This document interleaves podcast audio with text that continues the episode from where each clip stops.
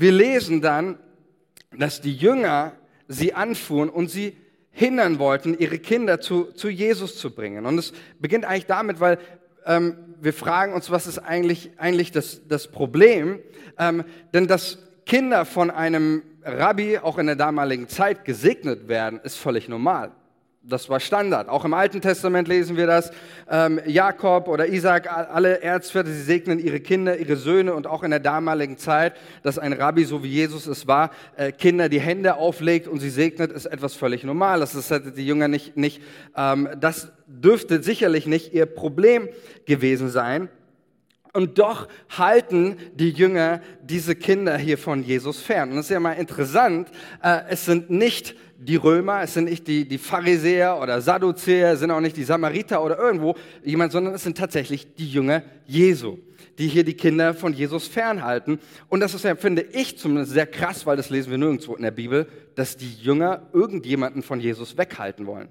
Ja, also wir lesen, lesen das ständig, ja, dass, dass alle möglichen Menschen zu Jesus kommen und äh, das auch dürfen, arme, reiche, Frauen, Männer, Samariter, Römer, Kranke, Gesunde, Schriftgelehrte, äh, Verbrecher, Gesetzeslose, alle dürfen zu Jesus kommen. Nur bei den Kindern sagen die Jünger, nee, stopp, ihr nicht. Alle anderen schon, nur ihr nicht. Und damit wird schon mal sehr deutlich, was hier Markus macht. Markus, das ist ein Evangelium, wir hier äh, gerade lesen, er thematisiert ein, in der damaligen Zeit, wir sehen das auch, werden das auch gleich sehen, auch heute noch äh, in unserer Zeit, aber in der damaligen Zeit erstmal ein hochaktuelles, ein brandaktuelles Thema, nämlich das Thema, wie werden Kinder in der Öffentlichkeit gesehen, welchen Platz nehmen Kinder in der Öffentlichkeit ein, wie, wie äh, ist der Umgang mit ihnen auch gesellschaftlich. Und wenn wir über Kinder oder Kindheit sprechen, ist wichtig, erstmal eines festzustellen, dass, ich sage mal so, unser Bild von Kindheit, von Kindern, das gab es in der Antike nicht. Ja? Man spricht eigentlich in den Sozialwissenschaften so erst 16. bis 17. Jahrhundert frühestens von, von Kindheit. Ähm, aber in der damaligen Antike gab es nicht irgendwie so eine Vorstellung von, von äh, Kindheit als ein, ein eigenständiges äh, Stadium so. Ähm, sondern Kinder galten in der Antike als unfertige Erwachsene. Und wenn Kinder in irgendwelchen historischen Texten Beachtung finden, dann meistens nur im Hinblick auf ihr Erwachsenwerden, auf in ihrer Funktion als Erwachsene. Das macht übrigens auch die Bibel, auch, auch das Alte Testament und auch Teile des Neuen Testaments.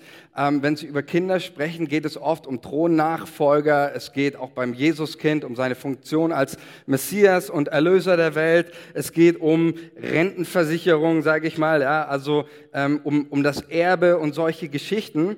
Ähm, selbst in der Bibel, deswegen ist auch dieser, dieser Text über Jesus das, was Jesus hier macht, absolut revolutionär, selbst für, für die biblische Kultur. Ähm, das heißt, Kinder äh, waren in der damaligen Vorstellung, ähm, ja, die konnten sich ja nicht in die Gesellschaft einbringen. Das, die waren mehr so, so, so Defizitwesen, ja, Nutznießer ohne, ohne großen, großen Nutzen. Ähm, und deswegen, das ist somit auch der, der Grund oder das Problem, das die Jünger haben. Ähm, mit den, mit den Kindern, ja, sie können sich ja nicht, nicht, nicht wirklich einbringen. Ja, sie, äh, sind Nutznießer ohne, ohne Nutzen. Welchen, welchen Nutzen haben sie fürs Reich Gottes? Sie können nicht reden, sie können nicht kämpfen, sie können nicht lehren. Ähm, da, da, kann man nicht, mit den Kindern kann man nicht viel machen. Ja? Wären Blinder gekommen oder äh, irgendjemanden mit einem kaputten Knie oder so, Jesus hätte noch eine Heilungsshow einlegen können. Aber beim Kind, was willst du machen? Kannst du die Windel wechseln oder so? Ja? Also nicht sehr spektakulär. Äh, Kinder waren für die damalige Zeit auch deswegen in der Öffentlichkeit einfach ein Störfaktor. Einfach irgendwie, dass sie, sie gefährden so die eigenen Bedürfnisse. Ich weiß nicht, wer, wer von euch Kinder hat, aber der weiß, wenn man Kinder bekommt und Kinder hat, dann stehen die eigenen Bedürfnisse erstmal ganz, ganz weit hinten. Ne? Ist da jemand, der schon Erfahrung hat? Amen.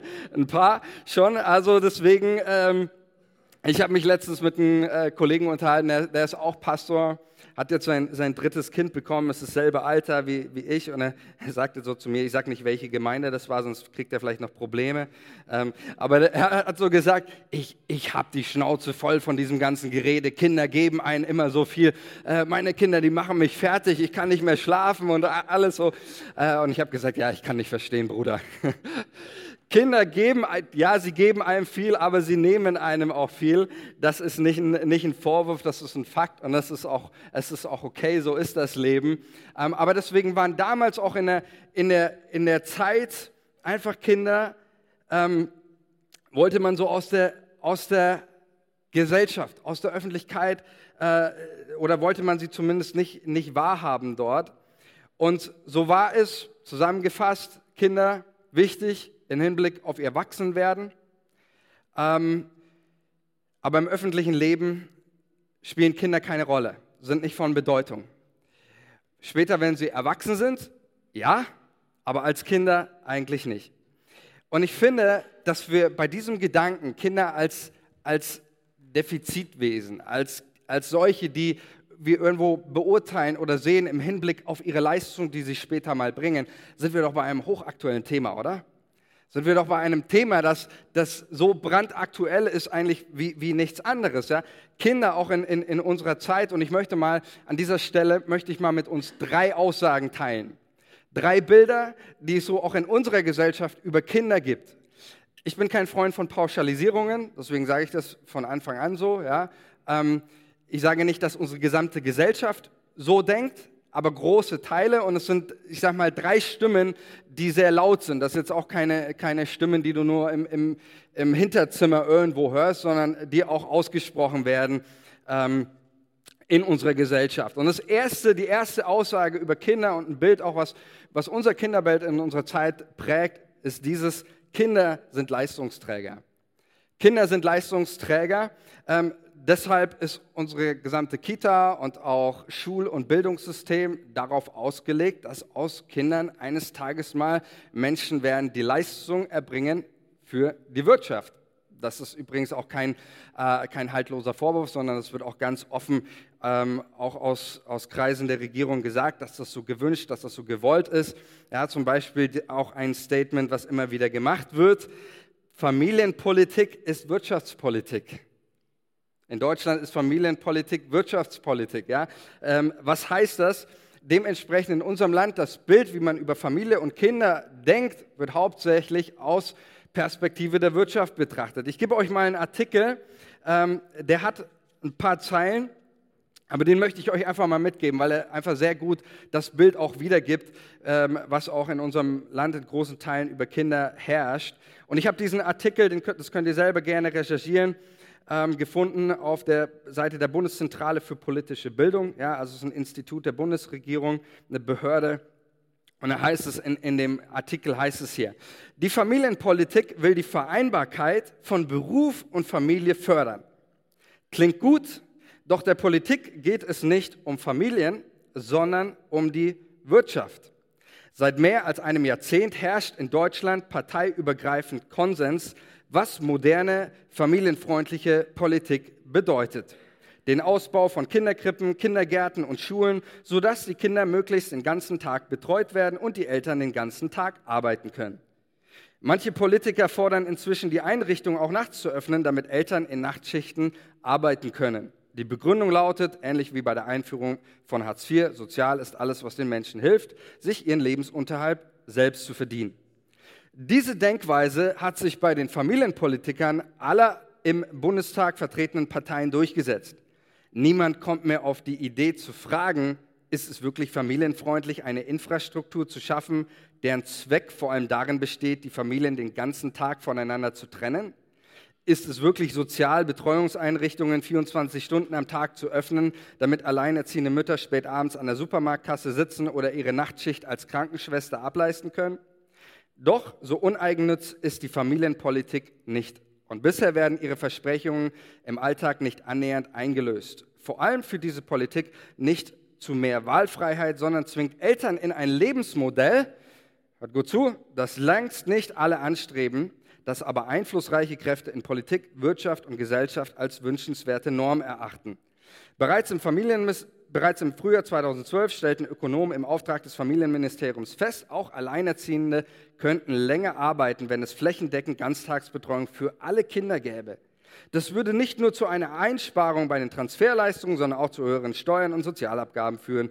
Und schon vor zehn Jahren betonte der damalige Wirtschaftsweise Bert Rürup angesichts sinkender Geburtenraten und Fachkräftemangel die Notwendigkeit einer Mobilisierung der sogenannten stillen Reserve, Frauen mit Kleinkindern. Das macht Ganztagsbetreuung ebenso attraktiv. Sie löst so viele Probleme, Probleme der Politik und der Wirtschaft. Und die Kinder, sie, und so heißt es, sie dürfen nicht länger ein Hindernis für Beruf und Karriere sein, hielt die schwarz-rote Regierung 2005 in ihrem Koalitionsvertrag fest.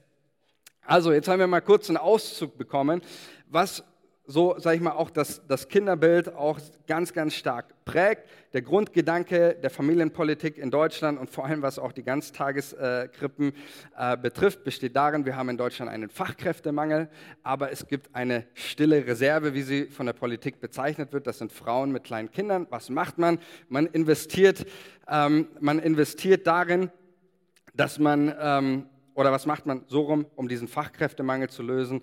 Ähm, man ermöglicht Ganztagskrippen, äh, wo, wo Frauen oder auch Väter ihre Kinder hingeben können und ähm, somit dann letztendlich für die Wirtschaft arbeiten können. Das ist der Gedanke, der dahinter, das ist auch nicht irgendwie, das kann man, gibt es auch ganz offizielle Statements dahinter. Kinder als Leistungsträger, solange sie keine Leistung bringen, sind sie auf dem Abstellgleis. Wenn sie Leistung bringen können, äh, werden sie dann wieder gefordert.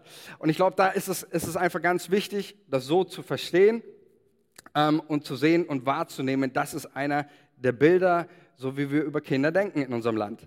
Ein weiteres Bild, äh, das ich gefunden habe, ähm, ich bin ganz ehrlich, ist sicherlich jetzt nicht so, so populär ähm, und wird aus meiner Sicht jetzt auch nicht von irgendeinem Regierungspolitiker geteilt, aber ist definitiv ein ganz großes Thema in unserem Land, vor allem auch bei vielen jungen Leuten, was unser Bild über, über Kinder prägt. Lass uns mal das, ähm, die nächste Folie anschauen. Klimakiller Nummer eins, ja, Kinder. Kinder sind äh, Klimakiller. Ein Kind schadet dem Klima mehr als 24 Autos. Ähm, das war eine, eine Schlagzeile äh, bezüglich einer Studie äh, auf dem Portal in franken.de. Ich frage mich immer wieder, warum solche Sachen, äh, das ist für mich ganz ehrlich nicht, nicht Fake News, das ist Hate Speech eigentlich. Äh, oder nicht eigentlich, das ist es. Ähm, weil das ist mal krass, auch was für ein Bild da auch dahinter steckt und geprägt wird. Und das ist keine Einzelmeinung. Das ist nicht irgendwie so, was man im Hinterzimmer hört, sondern tatsächlich viele Leute, das auch was publik gemacht wird, ist, okay, wir haben eine Klimakrise. Die einzige Möglichkeit, die es gibt, um diese Klimakrise irgendwie aufzuhalten, ist, keine Kinder mehr zu bekommen. Und auch hier wieder Kinder, was sind das, sind als, werden als Problem dargestellt, als ein Hindernis für unser Klima. Und ich will mal eines ganz klar sagen, wenn es einen, ähm, wenn es einen äh, Klimakiller Nummer eins gibt, dann sind es möglicherweise irgendwelche Konzerne oder Firmen oder Länder, die regiert werden von Menschen, die den Hals nicht voll genug kriegen können und diese Erde und alles, was darin ist, ausbeutet. Aber sicherlich nicht irgendwelche Kinder. Und äh, dass solche Sachen geteilt werden, macht mich ganz ehrlich ein bisschen sprachlos, aber zeigt auch eine gewisse Tendenz und was auch ein, ein Bild auch in unserem Land äh, über, über Kinder herrscht. Jetzt komme ich noch zu einem äh, letzten Statement, um die äh, Sache dann, dann voll zu machen, zu einem letzten Statement, was wir in den letzten Monaten immer wieder zahlreich gehört haben über Kinder, wurde in den Nachrichten geteilt ähm, und überall, nämlich Kinder sind ja, so ähnlich genau. Virenschleudern hieß es, ja, Pandemietreiber, was ist auch immer. Und ich, ich habe ja selber zwei Kinder. Ich kann mich ähm, erinnern, ähm, dass man, als ich unterwegs war, du gehst zum Supermarkt und dann steht da ein Schild, kein Zutritt für Kinder. Und du denkst ja, okay, wir gehen weiter zum Spielplatz, abgezäunt, äh, kein Zutritt für, für Kinder. Ähm, dann äh, war natürlich auch Kitas, Kindergärten, alles, alles war zu, ist dicht gemacht worden. Ähm, Eltern durften natürlich selbstverständlich weiterarbeiten. Dann hast du überlegt, okay, wo soll ich jetzt die Kinder hin tun? Ich könnte zu Oma und Opa. Nee, da dürfen sie ja auch nicht hin.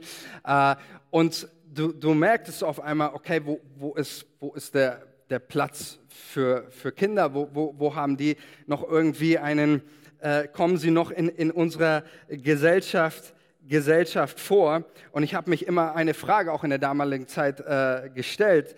Ähm, du fragtest dich, welche erklär's mir halt einer.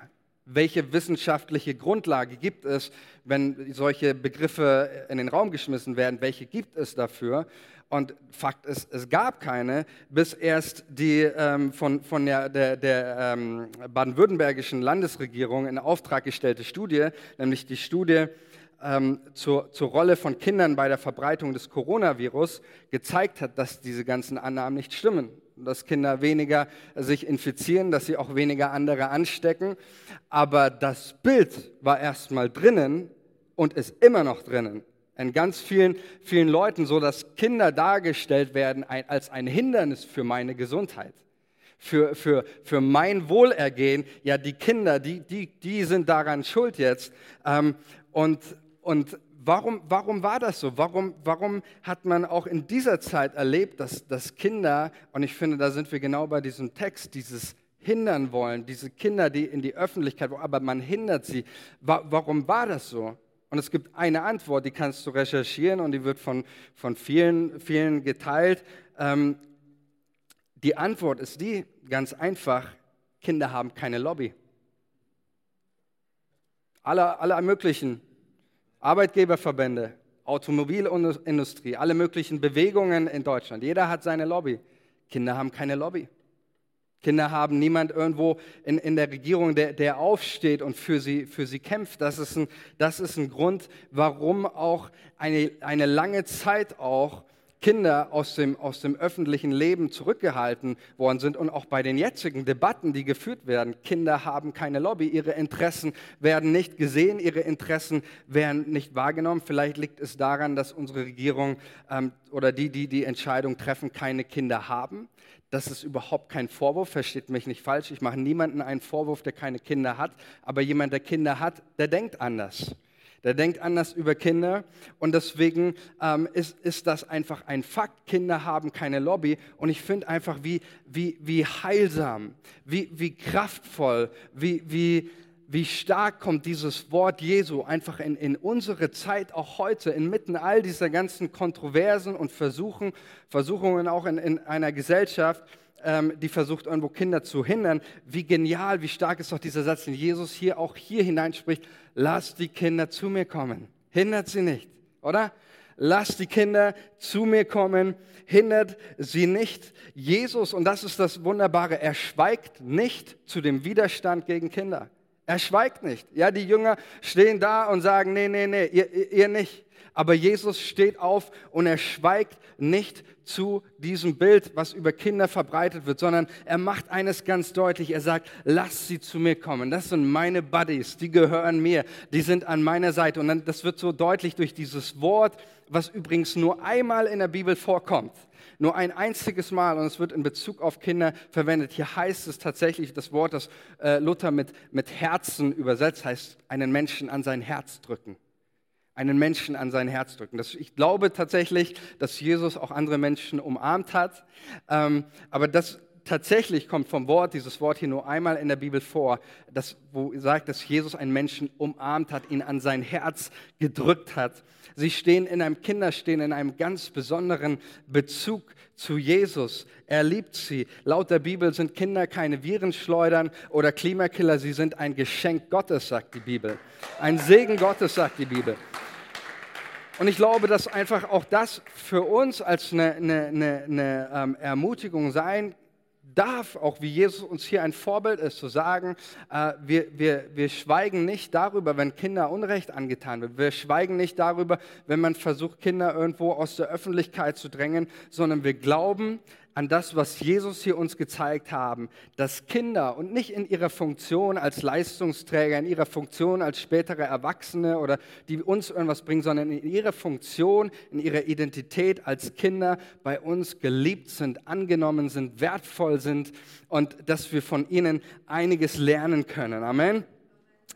Und das ist ja genau auch dann der, der, der Punkt für mich, den, den, auch Jesus hier rüberbringt, ähm, dass Jesus ähm, den Blick von den, von den Kindern weglenkt und zu uns Erwachsenen geht. Und ähm, dann sagt, nicht nur Kinder haben einen Platz in der Öffentlichkeit und sie sollen hier eine, eine Rolle spielen, sondern dass Jesus auch sagt, ähm, wer das Reich Gottes nicht empfängt wie ein Kind, ja, wenn ihr nicht werdet wie, wie die Kinder, sagt auch Jesus an einer anderen Stelle, dann, dann könnt ihr das Reich Gottes nicht empfangen. Und es sind zwei Gedanken, die ich uns hier zum, zum Abschluss einfach teilen möchte. Ähm, der erste Gedanke ist dieses, wir sollen Kinder nicht hindern. Und ich finde es spannend, weil es steht ja hier in dem, in dem Text, im Anfangstext, ähm, die Eltern brachten die Kinder zu ihm. Jesus sagt aber nicht, lasst die Eltern zu mir kommen, sondern er sagt, lasst die Kinder zu mir kommen. Sind die Eltern, die die Kinder zu Jesus bringen wollen, aber Jesus sagt, lasst die Kinder zu mir kommen. Und, und ich verstehe das so, denn ich glaube, dass Kinder, das ist so, wie, wie Kinder diese Welt empfangen. Eine andere Übersetzung übersetzt, dass ihnen gehört das Reich mit, ihnen steht das Reich Gottes offen. Ich glaube, dass Kinder von sich aus einen Zug haben, zu Jesus zu kommen. Das fällt mir immer wieder auf, wenn ich auch äh, bei, vor Kindern predige. Ja, wenn ich vor Kindern äh, predige und, und, und ihnen von, von Jesus erzähle, ist oft, ganz oft eine logische Reaktion. Jesus liebt mich, ja, den will ich. Ich gebe mein Leben Jesus. So, so ganz, das ist irgendwie so, so mit empfangen die Kinder. Ja, wenn ich, wenn ich hier vorne was sage, ja, jeder, jeder von euch denkt erstmal, es stimmt doch alles gar nicht, was er hier erzählt, oder? Ja, ich habe euch erwischt. Ja, so sind wir halt erwachsen. Ja, natürlich, wir hinterfragen die Dinge. Wir, wir, ähm, wir, wir, wir überlegen uns, stimmt das alles noch? Wir haben unsere Lebenserfahrung, wir haben unsere Erfahrung gemacht, auch mit Vertrauen. Wir sind verletzt worden. All diese Dinge sind ja auch irgendwo unsere, unsere Lebensrealität.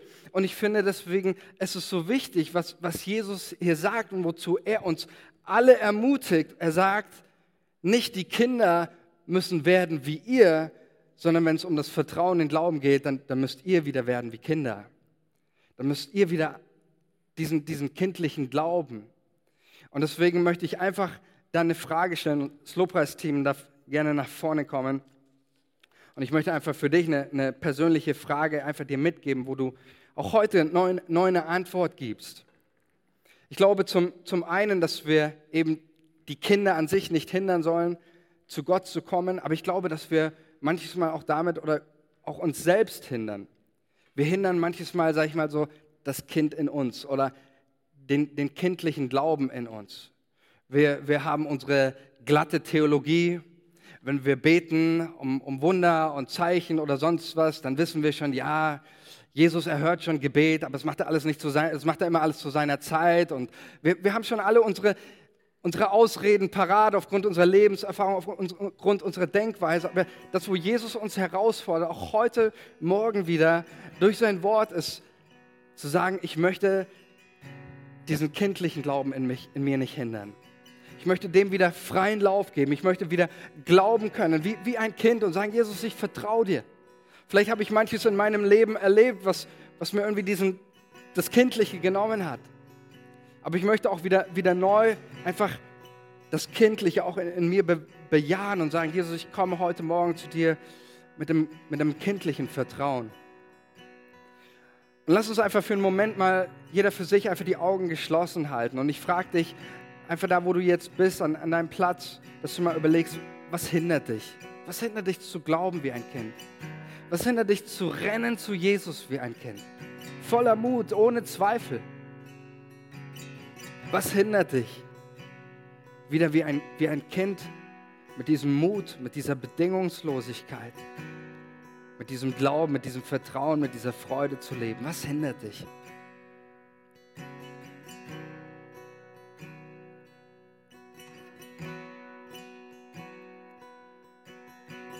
Und wenn du Dinge vielleicht erkannt hast, auch jetzt, vielleicht deine Lebenserfahrung, deine Theologie, die dir vielleicht manchmal im Weg steht. Was, was auch immer, dann, dann bring es jetzt. Bring es jetzt zu Jesus. Und der Geist Gottes ist hier und er gibt uns Kraft, auch Dinge zu überwinden. Diese Hindernisse, die, die sich in uns aufbauen, die uns, sich uns in den Weg stellen und, und sagen, mit deinem kindlichen Glauben kommst du hier nicht vorbei. Ich bete für jeden Einzelnen jetzt hier, der, der hier ist, dass er erfüllt wird mit Gottes Kraft, mit der Gegenwart des Heiligen Geistes, der auch jetzt es dir wieder, wieder möglich macht, zu glauben wie ein Kind, zu vertrauen wie ein Kind. Ja zu sagen zu Jesus, wie ein Kind zu seinem Papa, wie ein Kind zu seinem Papa in, in seine Arme zu rennen, ohne Zweifel an seiner Liebe, ohne Zweifel an seinen offenen Armen. Heiliger Geist, hilf uns allen hier, hilf uns allen jetzt zu glauben und in diesem Vertrauen das Reich Gottes, das, was Gott vorbereitet hat, auch jetzt zu empfangen.